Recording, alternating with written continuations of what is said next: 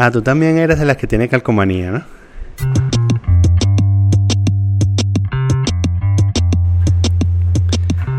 Eh, más tarde te voy a preguntar sobre esta campaña de protección de datos en Ecuador y sobre protección de datos en general, pero antes de eso quería empezar eh, hablando de mm, el informe de estrategias de guerra informativa del chavismo en Twitter. Ok. Eh, que yo creo que es como, bueno, el tema eh, que nos toca más de cerca eh, y que también, que bueno, que ya, digamos que este informe tiene unos meses, ¿no? Pero, pero bueno, me interesa también que la gente que quizás no, no lo, lo haya leído, no esté muy enterada o lo haya olvidado, porque el ciclo de noticias venezolanas es tan loco, este, me gustaría como refrescar eso, ¿no? Eh, y que de pronto, bueno, nos hicieras un resumen de, de en, qué, en qué consistió, o sea, cómo llegaron, cómo empezaron a trabajar en eso y, y en qué consistió y cuáles fueron, digamos, las cosas sorprendentes que descubrieron en el proceso. Ok. Ok. O sea, empiezo ya. Sí, así mismo. Con, ese, con esa larga introducción. Sin anestesia, sí. Ok, bueno, este, la idea de ese estudio que, hicimos a mediados de años sobre los desórdenes informativos en, en Internet en la esfera venezolana, este, bueno, tenía que ver con que el hecho de que eran cosas que habíamos venido observando este, desde hacía muchos años, como había eh, interferencia del gobierno, propaganda automatizada, este, trolling, acoso, todo este tipo de, cosas que de repente se pusieron de moda eh, a partir de 2006, a partir de la, de la campaña de Trump en Estados Unidos eran cosas que nosotros habíamos visto en Venezuela desde 2010. O sea, no era nada nuevo para nosotros, pero era nuevo para el resto del mundo. O sea, el resto del mundo no sabía que estas cosas ocurrían este, de manera sistemática, que había gobiernos que se dedicaban a trolear a sus ciudadanos en Twitter o a infiltrar sus conversaciones o que le ponían tantos recursos a la propaganda automatizada. Entonces, se dio como la oportunidad de que había una audiencia este, internacional que podía estar interesada en esto. Eh, y bueno, entonces mm, aproveché la coyuntura de las elecciones de, mayo de, del 2018, eh, porque siempre ese tipo de mecanismos que son constantes, pero suben, tienen un pico en los momentos electorales o en los momentos de protesta.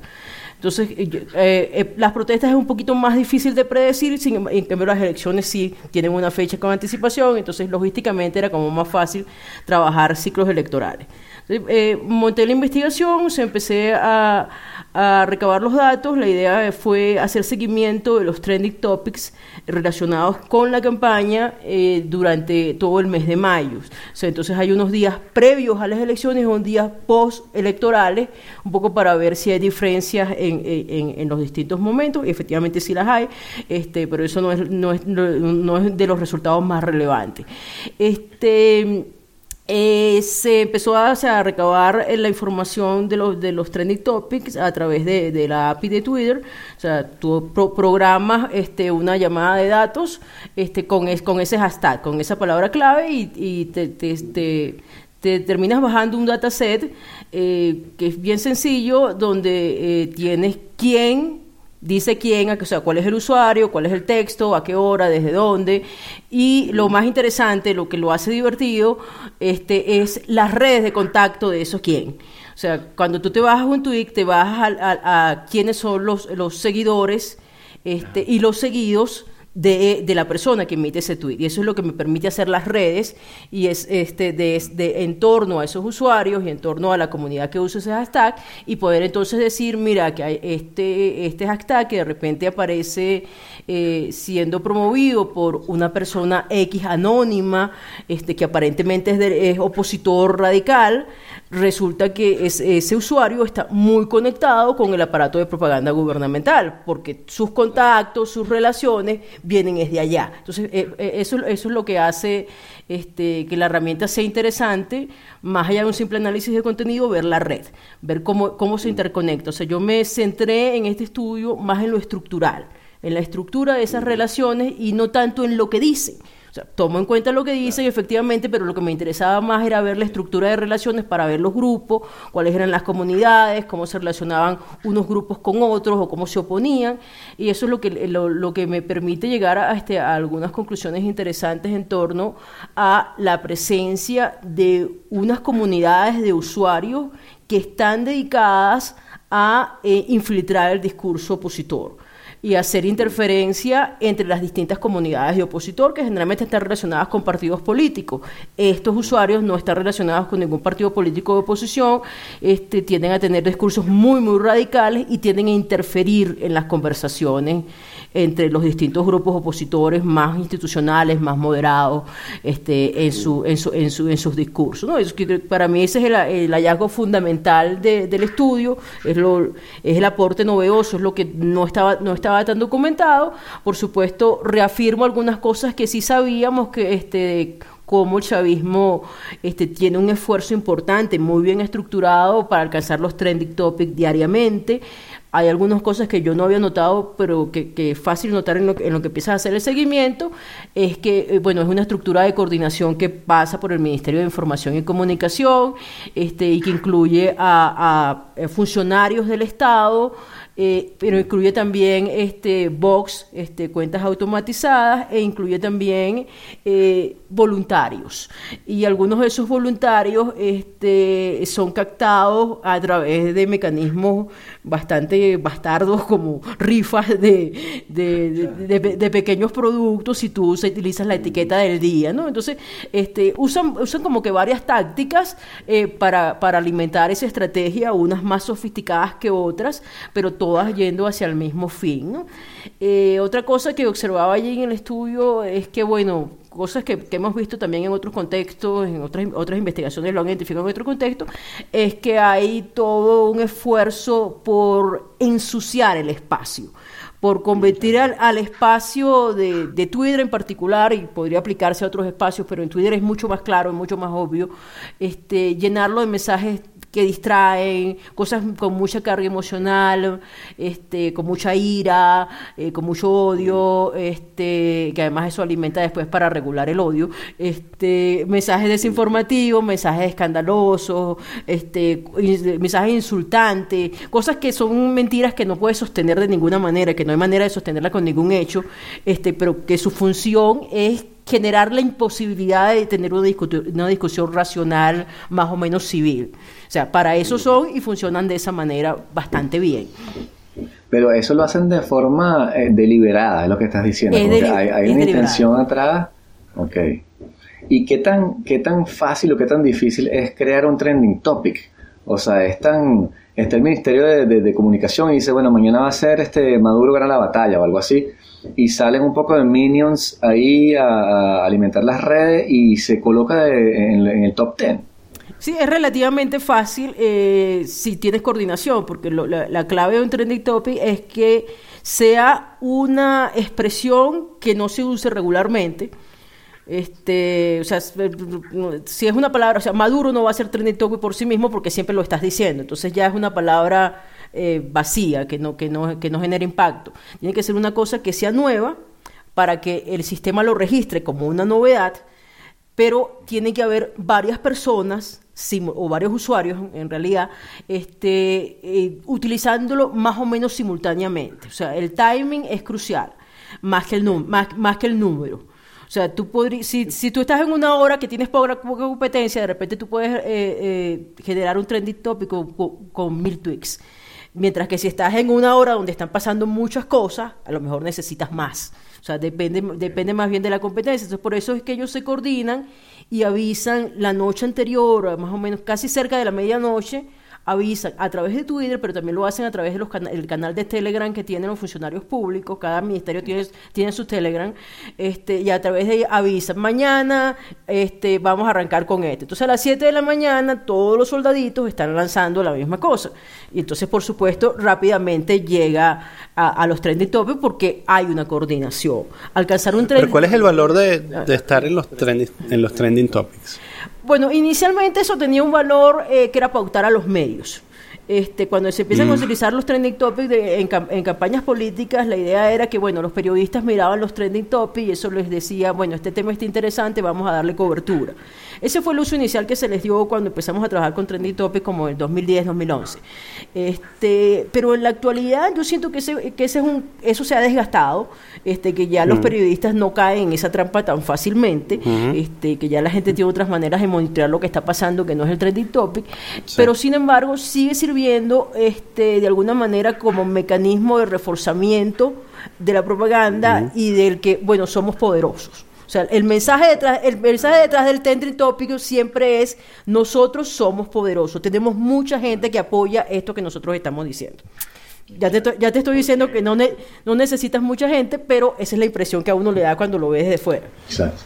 Porque si, sabes, Maduro gana la batalla, eh, eh, si la gente eh, llega un momento en que se vuelve inmune a ese tipo de propaganda, ¿no?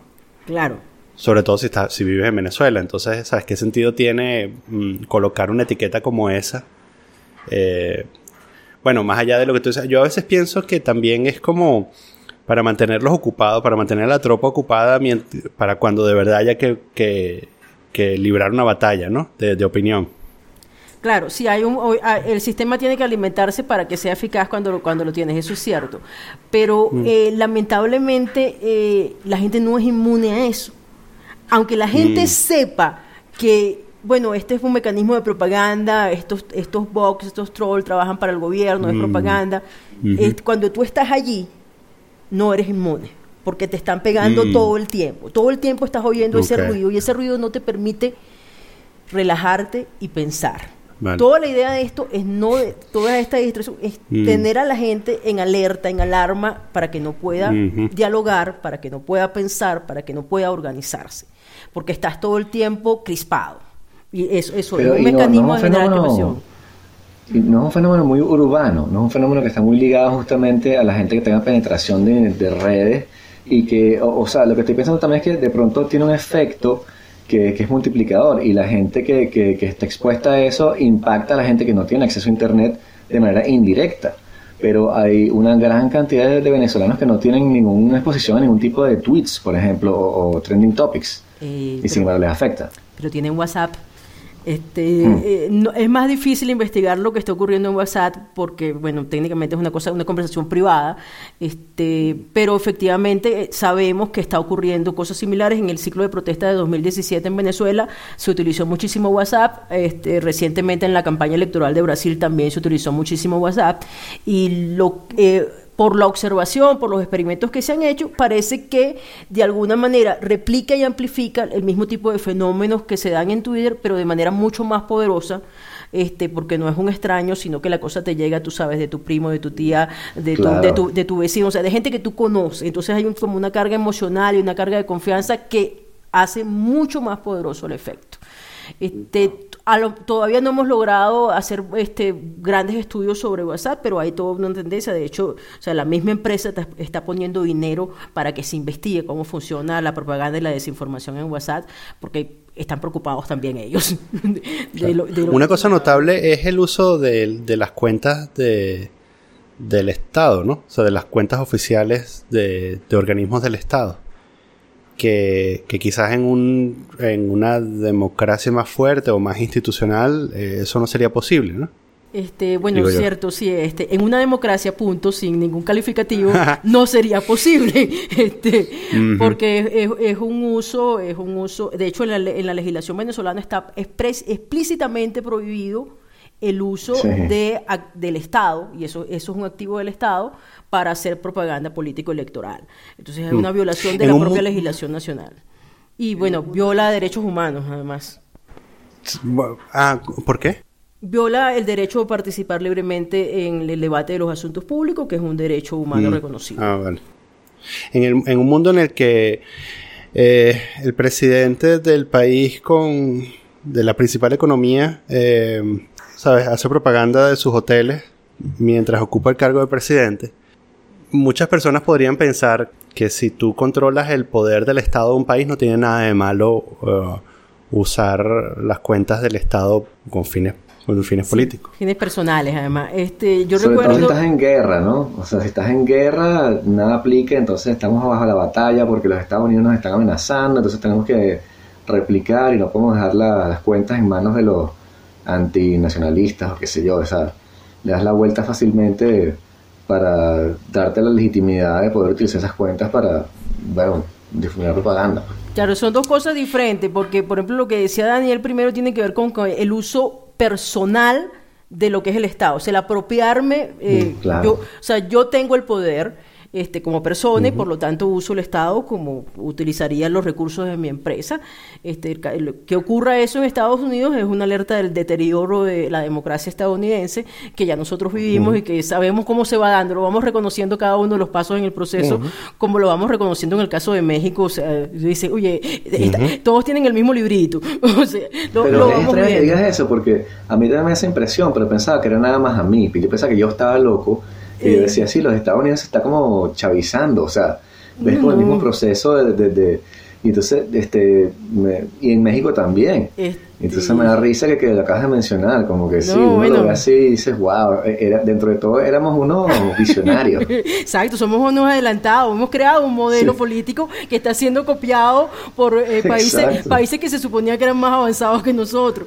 Está el libro de Levitsky, de cómo, cómo mueren las democracias, que salió a principios del año pasado y que utiliza el caso Venezuela en gran medida para ejemplificar lo que, lo que está ocurriendo y lo que va a ocurrir en Estados Unidos.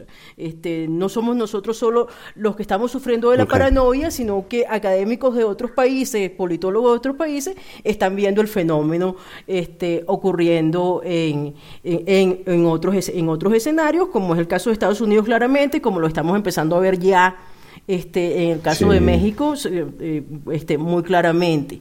Ahora, eso, eso, es una, eso es una situación, pero entonces lo que decía Vicente después este, del tema de la guerra es otro capítulo de la historia. O sea, son dos cosas que ocurren en paralelo, que no son la misma cosa, pero que son diferentes tipos de abuso. ¿no? El, hecho de que, bueno, si estamos en guerra, podemos apelar a doctrina de seguridad nacional este, y, eh, y, basándonos en doctrina.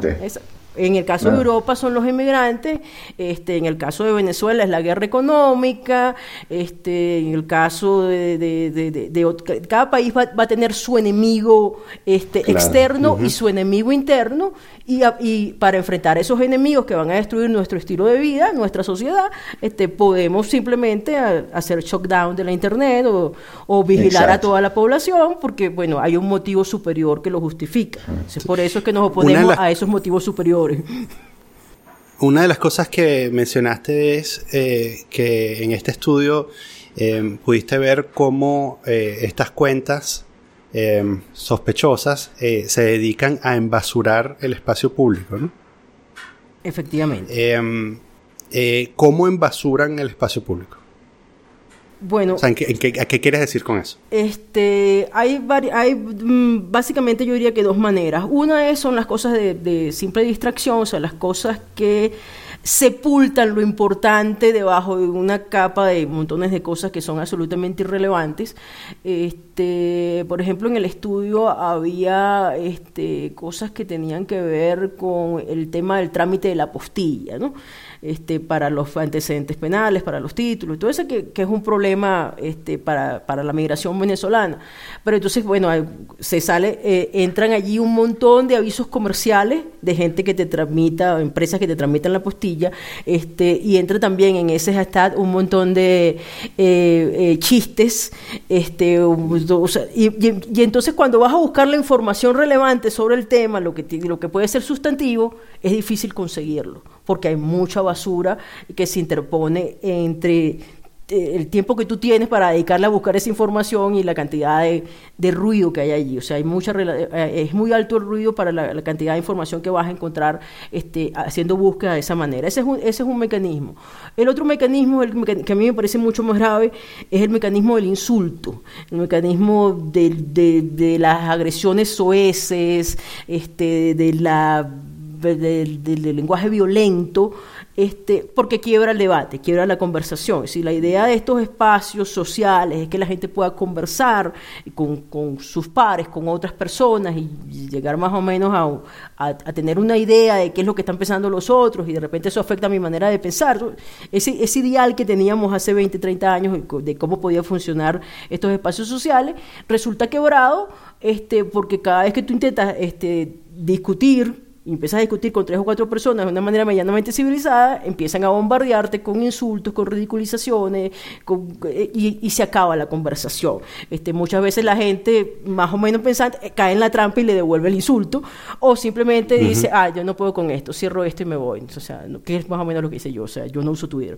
sino nada más que como, como emisión, pues, o sea, yo emito información por allí, pero no entro en conversaciones porque no hay manera de tener una conversación en ese espacio lo destruyeron. Y también, y también hay como que una estrategia un poquito más, eh, más sutil que ellos utilizan, que, que cae como en el plano de los sofismas, que es que como que tratan de mover los postes de, de marcación morales, en, cierto sentido.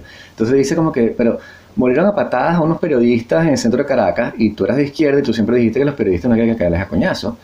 Pero estos tipos se estaban defendiendo de una agresión futura. Se mueve como que la justificación moral.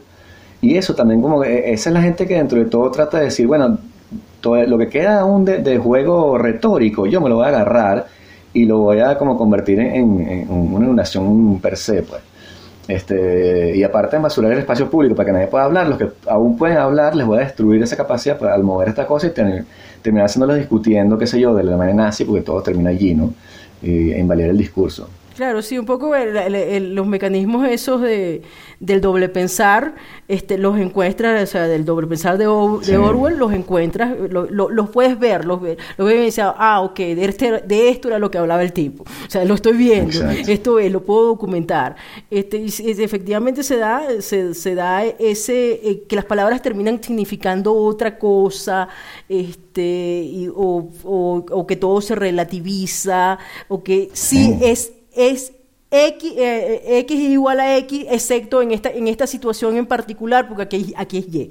¿Por qué? Bueno, porque en este caso nosotros tenemos e, ese, tipo de cosas enrevesadas este, que terminan anulando cualquier lógica de, pensamiento racional y de lenguaje que, vemos constantemente y lo vemos tan constantemente que este, uno tiene que empezar a pensar, mira, esto no pasa por accidente, o sea, esta gente sabe lo que está haciendo cuando hace esto, no están loquitos, ellos saben lo que están haciendo cuando destruyen una conversación. Mm. ¿En dónde ¿Se puede tener una conversación en el ciberespacio? cada, cada vez estoy más convencida que en, tus grupos más cerrados. Yo particularmente todavía tengo algunas...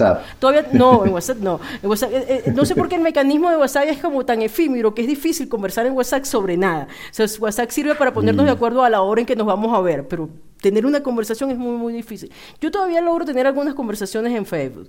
Este, creo que es el, el, espacio que, que, todavía sigue más limpio. No, no sé si hay, si hay gente que tiene otro tipo de espacio, este, que realmente los blogs para mí murieron. Este, No sé, yo no veo Reddit como un espacio para eso. O sea, no veo espacios que cumplan la función que tuvieron los blogs hace 15 años. No, no los encuentro en este momento. Ojalá los encontrara, pero en este momento no los estoy eh, encontrando estamos más como en una etapa receptiva en la cual justamente la gente está escuchando muchos podcasts y, yo también, y me encantan los podcasts porque no tienes a nadie interviniendo, como que escuchas a un tipo decir todo lo que le da la gana durante una hora. Y entonces, este, y creo que también, y eso, uno, yo sigo leyendo, eh, qué yo, páginas en línea, pero no los comentarios, sea, como que hemos pasado justamente, yo creo que ya todos abandonamos la idea esa de que íbamos a poder discutir en internet y ponernos de acuerdo o, o que fuese positivo. Como que cada vez que le das un chance, yo a veces entro en Twitter interactúas y al final sales como más sucio que cuando entraste, como que, ah, pero o sea, o sea, probé mi punto y tal, pero terminamos insultándonos y siempre es como que, ¿por qué tú? Y todo es así muy, en fin. Pero una de las grandes promesas era este el intercambio, eh, énfasis en intercambio, ¿no? Intercambio libre de información. Exacto, el ágora. Parece ser entonces que ¿Tú, crees que esa promesa esté perdida? O sea, que no haya marcha atrás. No, no creo, de verdad que no. Este, yo creo que estamos como que viendo las etapas. O sea, aquella etapa de ciberoptimismo, medio anárquico, porque además éramos pocos, este, de, finales de los 90, todavía principios de este siglo, todavía había algo de eso, de, de, los primeros que llegaron y llegaron a construir el paraíso terrenal o el paraíso virtual. este, a, a después el momento en que esto se masifica y se convierte en en un territorio de guerra como el que estamos viviendo ahorita y yo mm. creo, este, no sé si soy demasiado optimista, pero yo creo que en algún momento vamos como que ir aprendiendo a convivir en estos espacios y vamos a llegar a un punto intermedio entre la utopía positiva y la situación apocalíptica de, ciberguerra que estamos viendo en los últimos años. O sea, yo creo que vamos a llegar a un, espacio, de, a algunos espacios de convivencia. Este, no sé, veremos dentro de 10 años, vemos si, pasó o no pasó. Y tú la otra vez decías, en, la otra vez que estábamos hablando, que Venezuela y Ucrania eran los dos sitios que eran como el experimento, el laboratorio mundial de este tipo de ciberataques y que estábamos también en la punta de ese tipo de fenómeno, ¿no? Entonces no solo políticamente no, no, no, estábamos más adelante los gringos, sino que ahora también estamos más adelante en eso del resto del mundo. Sí, sí, efectivamente, o sea, cuando tú empiezas a, revisar este cómo ocurrió, o sea, cosas que, que, no se, que nosotros de alguna manera documentamos en Venezuela en 2000, 2010, 2010, 2011, este empiezan a ocurrir en otros países mucho después. Este, bueno, en México tienes al ver unas cosas 2012, 2013, pero en Ucrania también las tienes desde 2011. O sea, son, son como que los primeros laboratorios este, donde se ensayaron este tipo de, de tácticas de desinformación, de el uso de trolls, eh, o sea, el, trolling social, esto de eh, personificar un determinado este, perfil político o social y entrar en la conversación desde ese perfil, ese tipo de cosas que ahora eh, la agencia de internet rusa ha, ha profesionalizado. Este, pero que, ya, que ya se estaban usando, que se estaban usando en estos contextos de estos dos países. No sé hasta qué punto, no tengo ninguna evidencia que me diga que había algún tipo de conexión entre lo que se hacía en Ucrania y lo que se hacía en Venezuela, pero se dieron como que fenómenos parecidos bastante antes que en otras partes, bastante antes de que fuera reconocido masivamente en otros países. Sí, yo recuerdo una de las estrategias que me pareció de las más bajas y de las más sucias que utilizaron que también bien, tiene que ver con eso de mover como este, e, el gol moral. Eh, fue durante una de las protestas en las cuales unas cuentas que después dijeron que, estaban ligadas al gobierno habían este, puesto fotos de, durante las manifestaciones diciendo como que, ah, muertos y tal, y eran fotos de Siria. Y entonces la gente las replicó diciendo como que, que bola, el chavismo está matando a, a niños, y después dijeron como que vieron que la oposición son todos unos alarmistas, están replicando fotos de Siria porque son todos unos irresponsables, aquí no está pasando nada. Era, el discurso que estaba por debajo de eso, ¿no? Y, este, y yo vi eso y dije, coño, ¿qué tan torcido hay que ser para, para no sé, tener ese, ese, ese de, pensamiento en la cabeza, esa estrategia, bueno, o sea, jugar con los muertos de un país e implicárselos al otro para desacreditar a la gente que, con sus protestas legítimas. Claro, deslegitimas, deslegitimas a, a, las, a, las, personas que están opinando al, hacerlos caer en una de esas tramas. Por eso hay que tener un poquito de cuidado con lo reproduce. Pero tú me estás hablando del ciclo de protestas de 2017. Pero hay un, hay este, un par de casos muy bien documentados de que eso se hizo ya en 2013. Este, eh, recuerdan eh, después, inmediatamente después de las elecciones de abril de 2013, aparecieron unas fotografías este, donde se estaban quemando unas cajas electorales, unas cajas del, CNE, había montañas de cajas y las estaban quemando. Esa era material electoral desechado de las elecciones de 2010 y las fotografías eran propiedad del CNE, habían sido tomadas por fotógrafos del CNE, no por los medios. O sea, que esas fotografías llegaron en abril de 2013 a Twitter porque el CNE las puso en Twitter. Para generar una reacción violenta este, del opositor este, que después iba a ser este, digamos que desmontar cualquier acusación de fraude. Mira, estos tipos están basando la acusación de fraude en que se estaban quemando las cajas de los votos y eso no corresponde a esta, a esta época y esas cajas eran material desechado y ya se acabó tu denuncia de fraude. Te, te demolí tu argumento porque basaste tu argumento en una trampa que yo te puse. Exactamente, sí.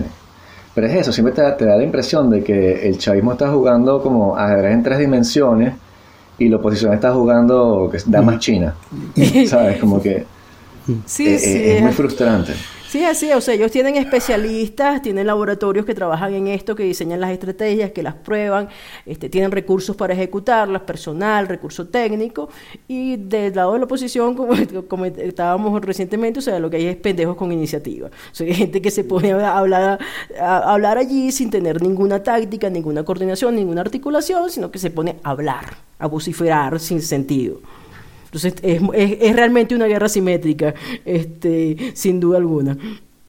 ¿Cómo? Pero igual eh, eso es muy difícil de contrarrestar, ¿no? O sea, es una, es una situación muy difícil de voltear, porque por más que tú digas, bueno, verifica tu fuente, tú no puedes poner a 27 millones de personas a verificar, o bueno, que sea el número de usuarios que haya, 15 millones de, de usuarios a verificar su fuente. Eso no funciona así, ¿no? No, tienes que tener un servicio articulado, o sea, una organización, una universidad, un partido político, una ONG que tome esa función y que la haga lo suficientemente bien para que la gente acuda a ellos, como se está pasando en Estados Unidos con Politifat o con SNOPS, que son cosas más o menos grandes, bien organizadas, con recursos, y entonces que la gente puede ir y usarlas como referencia. Pero cada uno de nosotros, como persona individual, no se puede poner a verificar toda la basura que le llega, o sea, imposible, no, no, no vivirías en ese sentido nos hace un poco extrañar a los grandes medios, ¿no? Que al menos tenían recursos para verificar noticias. Para eso servían los periodistas. En, en los últimos meses, es cuestión de los últimos meses realmente, empieza a surgir esa, esa idea que tú acabas de expresar. Y, Oye, los periodistas como que sí servían para algo, como que los necesitamos. Vamos a regresar al periodismo profesional. Nos equivocamos cuando dijimos que cualquiera podía ser periodista. Y es curioso porque además hemos creado eh, toda una serie de incentivos para demoler la profesión del periodismo, ¿no? Y la industria misma de ahora montar un medio eh, y la industria de los medios ahorita es muchísimo más difícil eh, montar un medio que hace 20 o 30 años, ¿no? A pesar de que era una, una inversión considerable. Ahorita eh, eh, monetizar un medio es muy, muy, muy costoso, ¿no? Sí, o sea, montar el medio es relativamente fácil, pero no vas a poder vivir de eso. O sea, cualquiera de nosotros, esto puede ser un medio, este podcast es un medio, pero, o sea, ¿cómo hacen dinero ustedes para, dejar sus trabajos y vivir del podcast? Buena suerte con eso, muchachos. ¿Qué es el dinero? Vamos a vender franelas. Contamos con los, con los invitados, Iria, o sea, este, este es pago ah, se mil dólares, por cierto. se me olvidó decirte. Yo, quiero, yo quiero mi 50% de los 2 euros que que, vamos a ganar gracias a mi presencia aquí. Se me olvidó decirte que por esta conversación tienes que pagar 100 euros. Supongo, que a alguien se le ha este- ocurrido eso, de, cobrar en los entrevistados, pero no va a funcionar tampoco. Bueno, pero eh, eso, o sea, eso cuando yo veo en la televisión francesa aquí, chamo, no te ofrecen nada. O sea, los carajos así que sí, este, coño, pero ven y si quieres hablamos de tu libro. Y yo le decía, o sea, yo, me llamaron la semana pasada y les dije que no iba a ir. Y me parecía como que burda inmoral, así como que, ¿sabes? Hay una crisis humanitaria en Venezuela, pero mi libro está en 19.99 si lo compras ahorita. ¿Y de qué estamos hablando? Ah, sí, hambruna, coño, chimbo la hambruna. Pero mi libro, esto es coño. Cuando la gente te dice, y qué coño, pero tú sales en televisión, gran vaina. también, también, sí, sí. también tengo un podcast. La, gente que, que nunca lo han invitado a la televisión piensa que, que, es una cosa muy, muy importante. Sí. y los carajos te dicen, me, dijeron así que te pagamos el taxi. Y yo, wow, me pagas el taxi, marico, que yo pensaba ir al metro. Coño, qué pizza. así que, venga. Te pagamos el taxi y te damos un café aquí de la máquina, Iván. Ah, está, chévere. Está muy generoso. Mira, y entonces, todo esto quiere decir que quizás esos guerreros de teclado que se la pasan en Twitter y que calle, calle, calle, calle, de verdad no existan. ¿Tú crees que esos son personas de verdad o no? Bueno, algunos, algunas personas son así, ciertamente, este, pero muchos, muchos de esos, eh, de esos perfiles, algunos muy populares, este, son claramente este, trolls gubernamentales. O sea, yo identifiqué, yo identifiqué una lista de, de, muchos que son efectivamente trolls del gobierno y algunos es que tengo sospecha pero no tengo evidencia. Este, y si hay alguno que otro que yo sé que son personas reales que realmente pues tienen esas dificultades cognitivas. O sea, ya tú me estás diciendo que, que José Roberto Duque es una persona.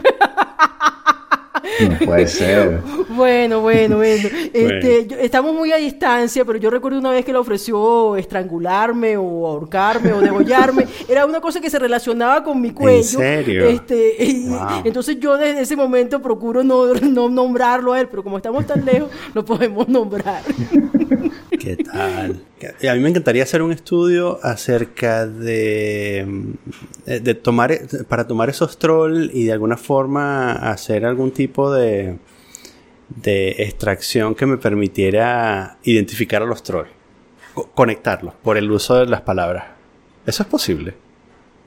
Hasta cierto punto. O sea, por ejemplo, sabes que hay gente que tiene tratos, o sea, que tiene manerismos en la forma como escribe y que de alguna forma tú puedas vincular, ¿sabes? 50 cuentas y después puedas encontrar a la cuenta de origen que es el, ¿sabes? la cuenta más vieja de todas esas cuentas y que apunta a una persona. Sí, técnicamente se puede, técnicamente se puede este, identificar este, por estructura de la frase, este, o sea, el largo, el largo que tienen las frases, el uso de algunas palabras de baja frecuencia. Si hay, si hay eh, técnicas que permiten hacer eso, este, de hecho, eh, se, hizo recientemente con aquel mensaje, aquella filtración eh, de la Casa Blanca, este, que salió en el New York Times. A esa le, hicieron ese, a, ah, ese, a ese artículo le hicieron ese tipo de análisis de pero también, pero también puede ser como vulnerado, porque este, tú puedes este, como poner algunos falsos positivos y usar palabras que son muy características de determinada persona, o en este caso de, de los trolls gubernamentales, este, como es una cosa más bien como que eh, trabajo en equipo. Entonces a lo mejor es más difícil identificar a una voz personal porque en realidad el mensaje pasa por varias manos antes de empezar a ser publicado, ¿no? Ah. Pero, pero sí hay técnicas que permiten hacer eso y se puede, se puede intentar. Este, digamos que es una forma de análisis de contenido un poquito más avanzada del que hacemos normalmente, pero que sí, sí, sí, sí, se, ha hecho en algunos casos con resultados. ¿no?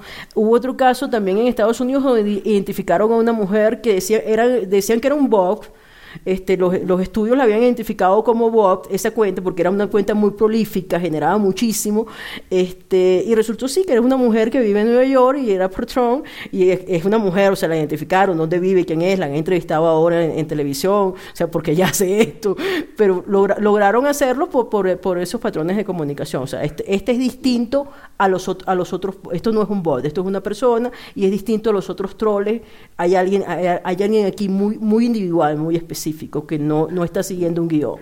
Has estado trabajando recientemente en una campaña de protección de datos en Ecuador. Efectivamente. Quería, bueno, que habláramos un poquito de eso. Eh, primero, eh, ¿cómo, caíste ahí? ¿Cómo te metiste en eso y, y en qué consiste? Bueno, eh, estoy trabajando efectivamente en la promoción de la Ley de Protección de Datos de Ecuador. Ecuador es uno de los países de la región que garantiza la protección de datos en su constitución, pero no tiene una ley de protección de datos, nunca la ha tenido.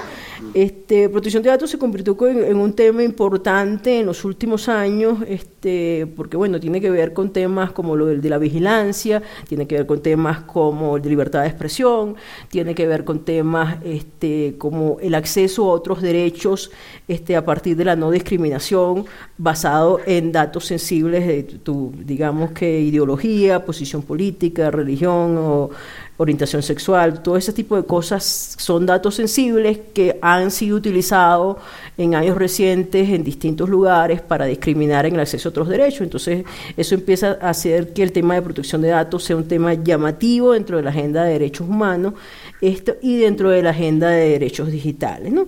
Entonces, bueno, yo me, empecé a meter en esa conversación, digamos que como oyente, este, empecé a, en, en foros internacionales donde yo estaba en el tema de libertad de expresión y el tema de censura en Internet, particularmente trabajando el caso venezolano, me metía a escuchar a la gente que hablaba de protección de datos y bueno, cada vez me fui como que dando cuenta de la importancia de eso y que eh, era una conversación ausente en nuestros contextos.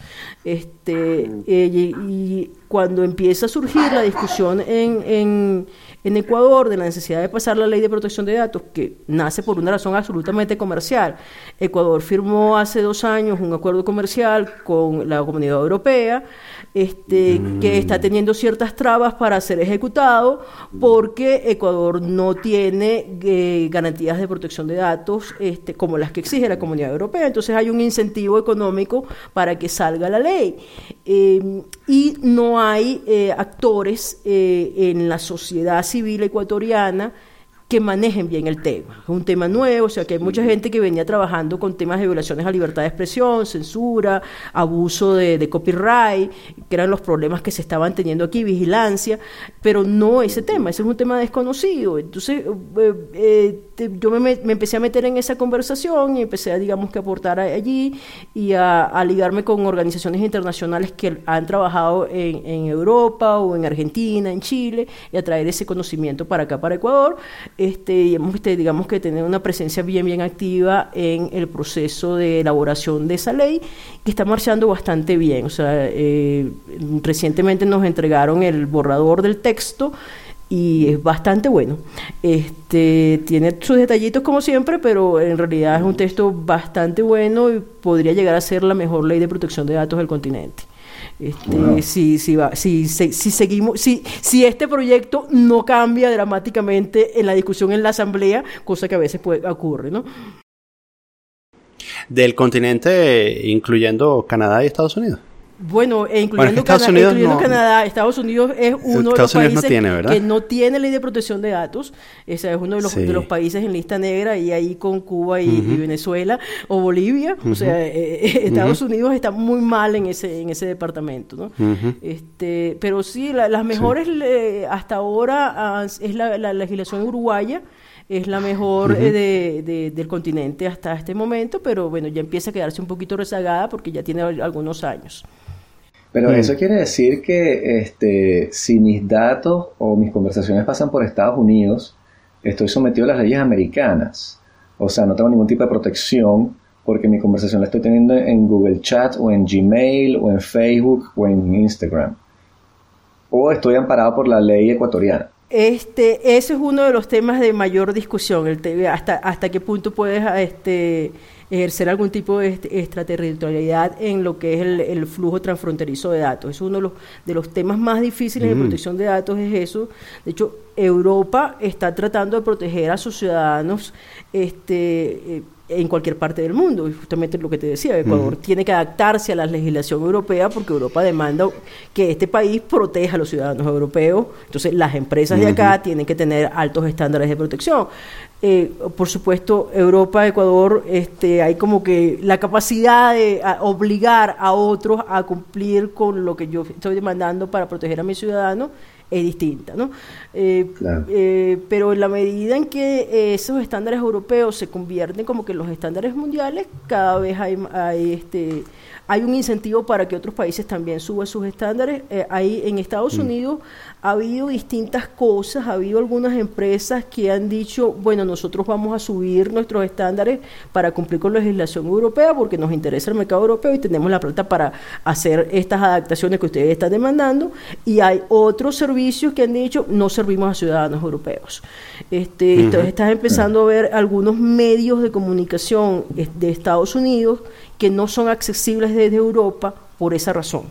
Porque este, les cuesta mucho y no quieren hacer la inversión que, les, que tendrían que hacer para cumplir con las medidas de protección que exige Europa. Entonces, bueno, pierdo, este, porque yo soy un medio regional, yo cubro noticias de California, ¿qué me importa a mí que me lean en Madrid o en Berlín? Entonces, simplemente los bloqueo y se me quito ese problema. Este, mira, en la medida que esto, que esto se va expandiendo por el mundo, vamos a llegar a, subir los estándares en general, ¿no? Siempre va a haber lugares, este, ah, ya se empieza a hablar de una cosa que se llama paraíso de datos, este, que son, van a ser países en donde esto no se cumple, este, como existen los paraísos fiscales. Este, de hecho, ah, eh, hubo en algún momento algunas personas aquí en Ecuador que dijeron, oye, ¿por qué no hacemos de Ecuador un paraíso de datos? Afortunadamente la idea fue desechada, este, no, no, queremos, no queremos eso, este, pero seguramente habrá algún pequeño país, tú sabes, este, alguna isla del Caribe que descubre su vocación para ser paraíso de datos. Suiza, Suiza, siempre Suiza. Exacto, una, pequeña Suiza. Este, para este em, eh, eso, ahorita que hablaste de la, de la GDPR europea, eh, ¿cómo, se ve eso? Uh, o sea, por ejemplo, la gente que está involucrada en la redacción de esta ley de protección de datos, ¿toman eso como un modelo? O... Y, también me interesa saber cómo lo ves tú a nivel tuyo personal, ¿no? O sea, ¿qué opinas tú de la, de la regulación de protección de datos europea? Este, sí ha sido tomado como, este, digamos que como, como una referencia.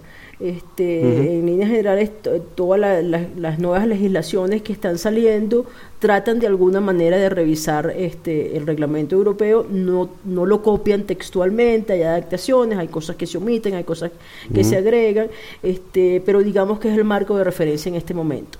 digamos que es el estándar de la industria de protección, de, de hacer leyes de protección de datos, es ese reglamento. Entonces siempre todo el mundo lo va a consultar, eh, y mm. eh, hay algunas cosas, por ejemplo, que son difíciles de extrapolar, como esta del, del tratamiento de los flujos transfronterizos de datos, o el tema de las sanciones, también creo que es una de las cosas que mm. están siendo vistas con más cuidado en otros países, este, porque tiene sanciones que son como que muy difíciles de aplicar o muy costosas, mm. este, y pueden llevar a la quiebra muchísimas empresas si tú pones un régimen sancionatorio tan duro como el que tienes en Europa, entonces tienes que buscar algunos mecanismos un poco más flexibles. Y hay otra cosa que, que siempre es, es distinto, es el tema de la autoridad porque la autoridad depende del, digamos que el arreglo constitucional de cada país. O sea, cada país tiene una ley de, mm. cómo, creas tú nuevas instituciones en este país. Entonces eso siempre va, ahí, mm. ahí es donde vas a encontrar probablemente más diferencias.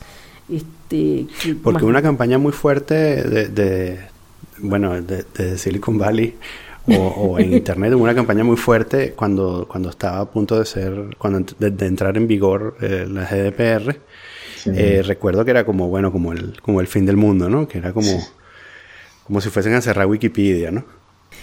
como si fuese eh, que había, un montón de empresas que estaban que estaban diciendo que bueno que básicamente eh, internet como lo conocemos iba a dejar de existir por culpa de esta regulación y tal no no ocurrió o sea, no, la catástrofe no ocurrió. Parece que no. La catástrofe no ocurrió. Efectivamente, tengo entendido que fue muy costoso eh, en términos de, esfuerzo técnico, de recursos económicos para adaptarse, pero también hay como un periodo de, de flexibilización este, de las regulaciones justamente para que eso ocurra. O sea, no, no, o sea, entra en vigencia y al día siguiente tienes que estar al tope con todos los estándares. No, no es así. O sea, hay un, hay un proceso paulatino de ir adoptando medidas y en realidad las grandes empresas lo han, lo han podido hacer.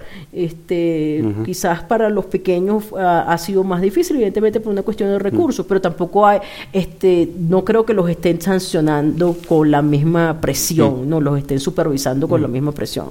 Entonces siempre, obviamente, siempre hay una cosa como apocalíptica en estos temas, pero no pasó, no pasó. O sea, la, eh, industria pudo adaptarse a estas regulaciones.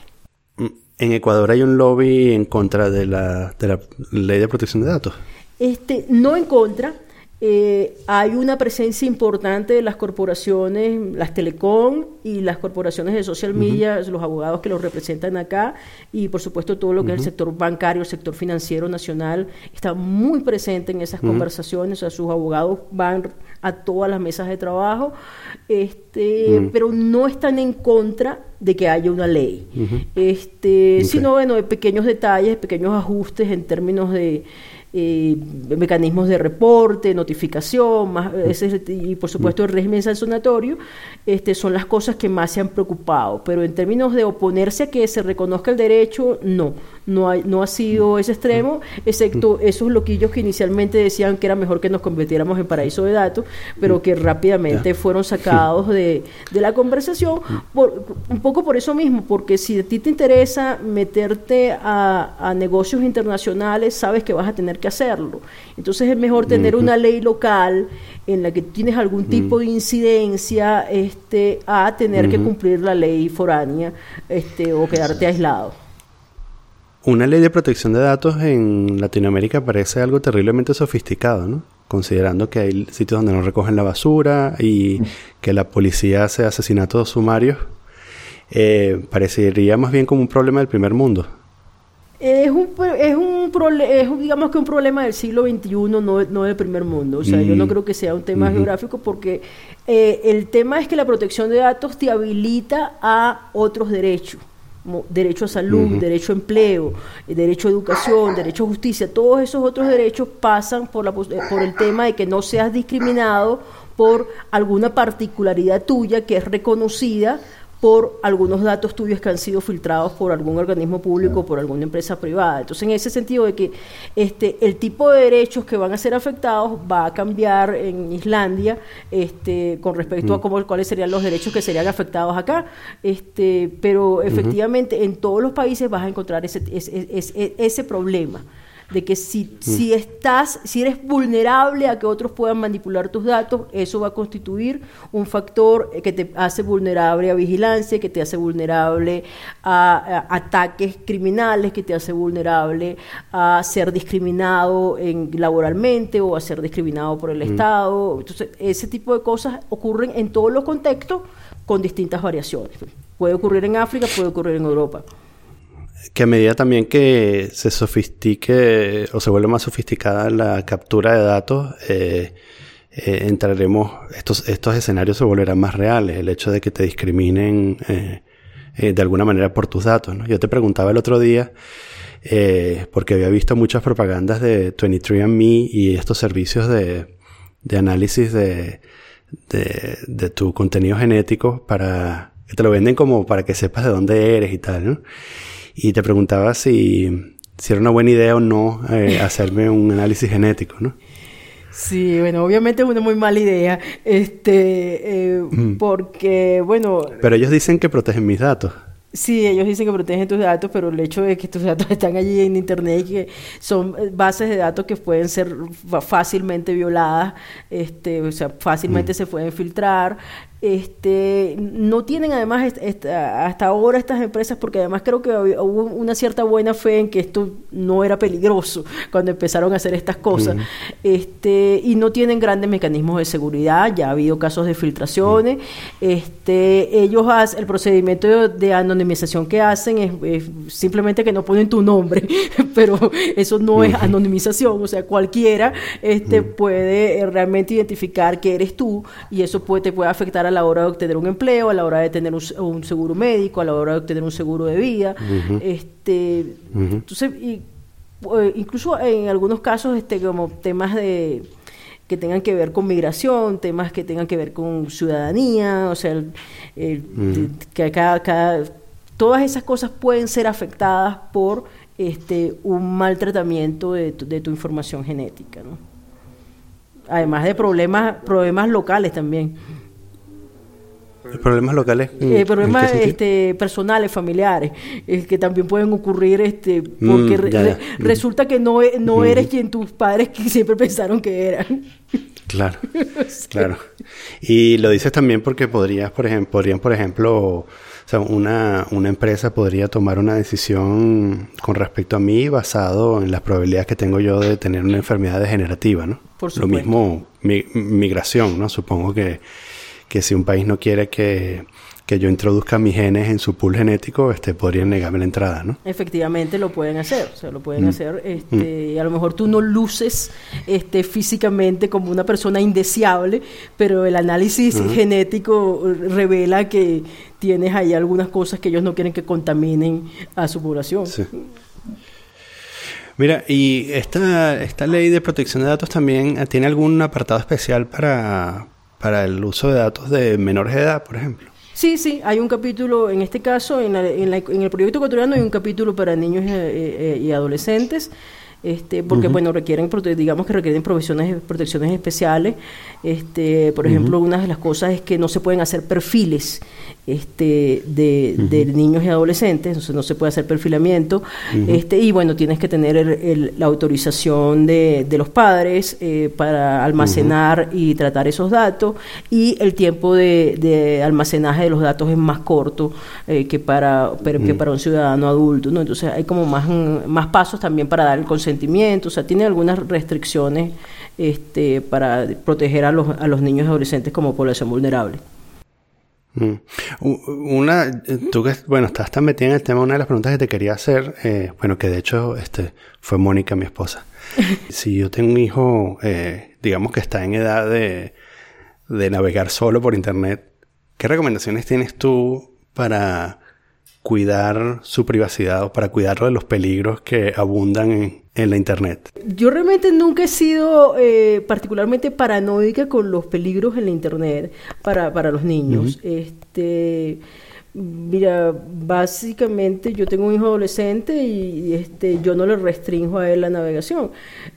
Este, digamos que más o menos el mismo tipo de cosas que tú le dirías a tu hijo cuando sale a la calle, o sea, no hables no, no hables con extraños, no le no no te no te montes en, el auto de una persona que no conoces, este, no vayas a comer lo que te ofrece alguien que tú no conoces.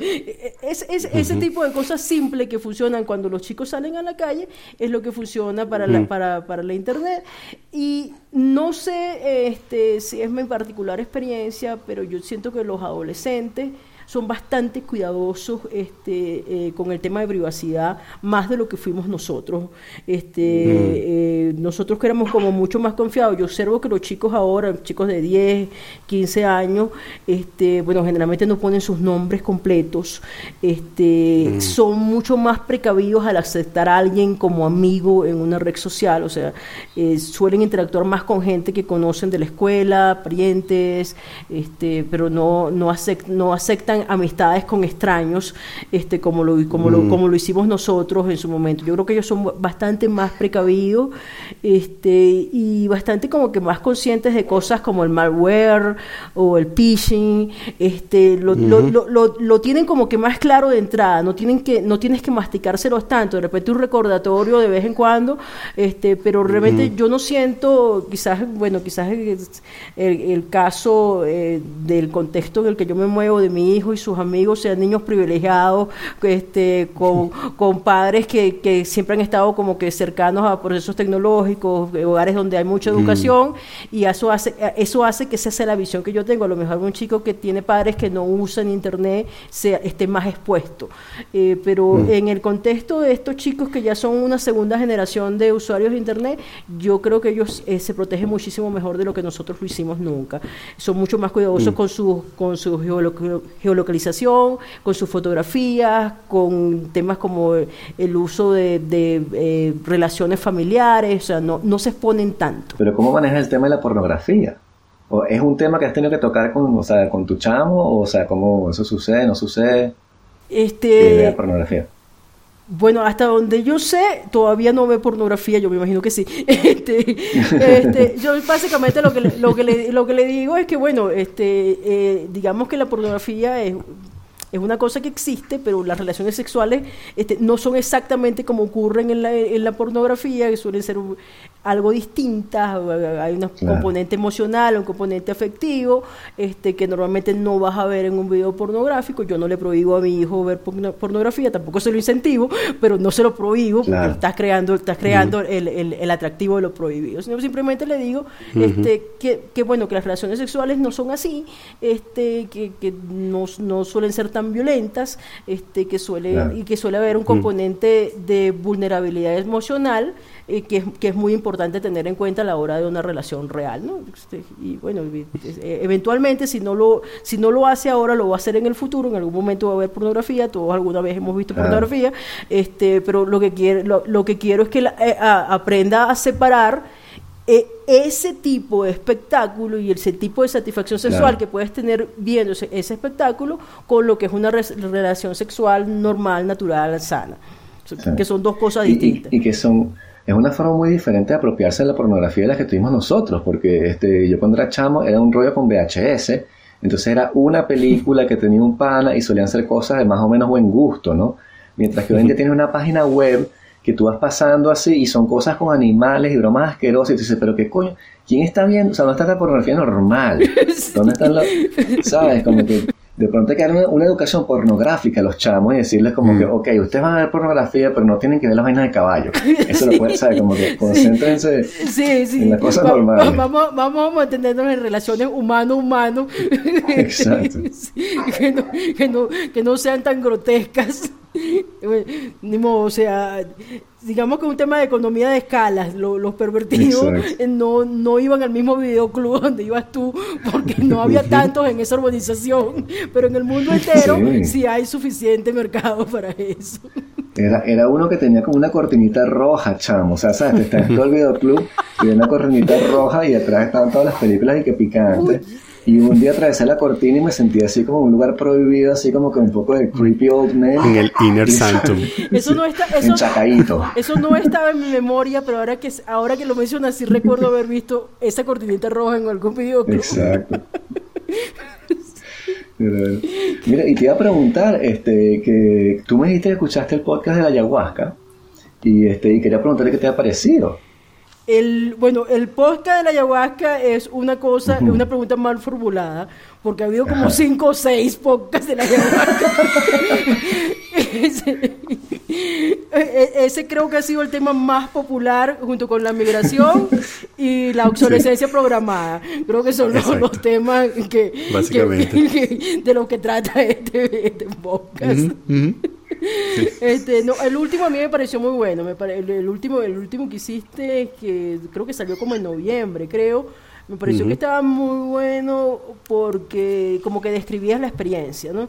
Este, de, de, de, qué era lo que había sentido y sobre todo algo que es bien difícil de, hacer con el tema de la ayahuasca es describir que es una cosa sinestésica, que es una cosa que ves eh, es, es, una experiencia muy visual, pero también tiene componentes auditivos y componentes eh, que tienen que ver con tu relación con, eh, con el movimiento, sobre todo.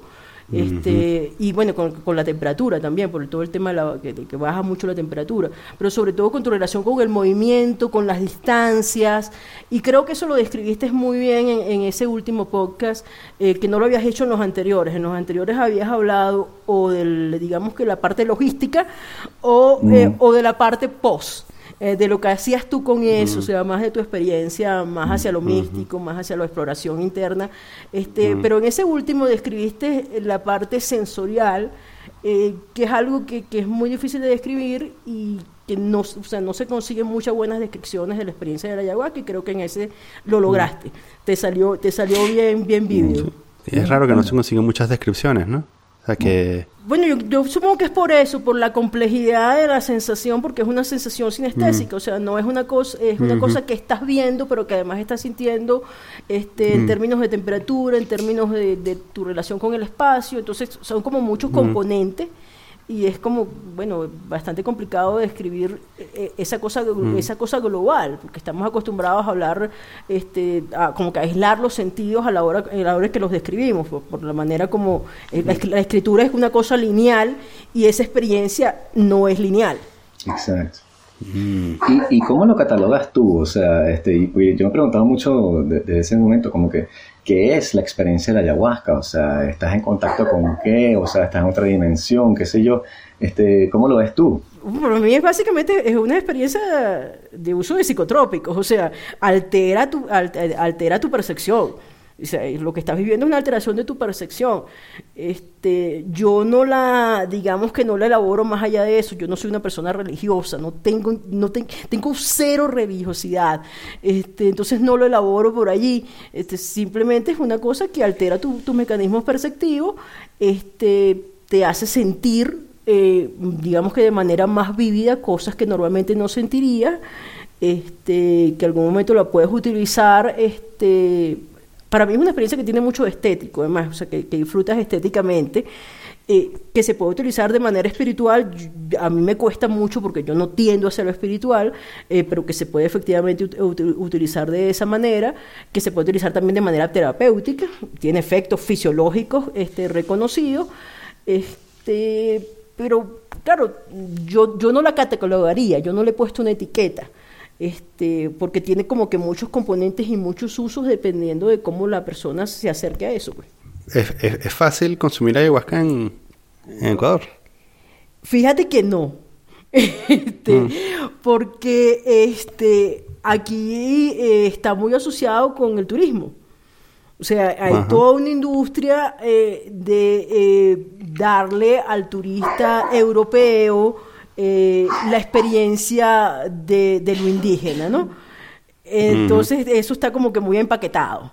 Este, muy, bueno, eh, te, te voy el, el, tour de cinco días al Amazonas, donde vas a navegar por, en por el río, vas a tomar fotografías de pájaros, este, y vas a visitar una comunidad indígena, eh, en donde vas a tener una experiencia con un chamán que va a hacer la ayahuasca. Entonces todo eso viene en un paquete turístico.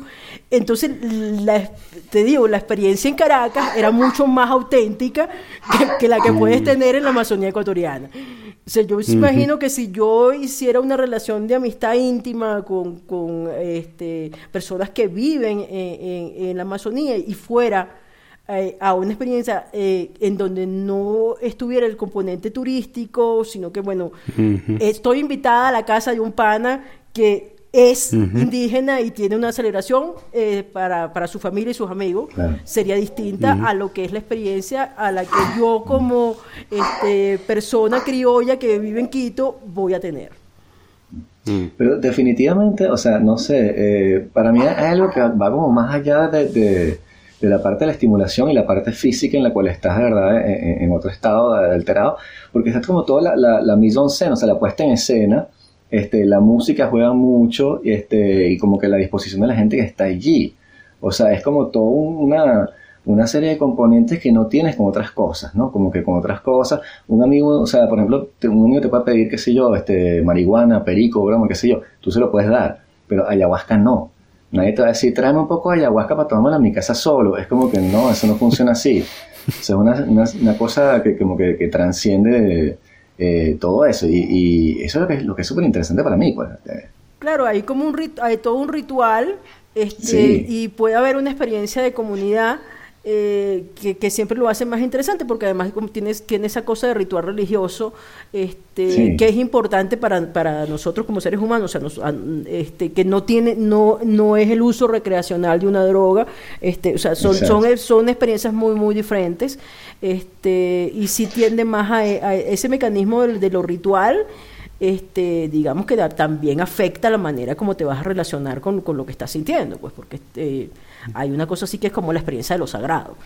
Este, que, incluso, o sea, personas como yo, agnósticas, que no son religiosas, tenemos una experiencia de lo sagrado y lo podemos reconocer que hay allí uh, una cosa eh, mm. que, que, que, debe ser tratada de otra manera.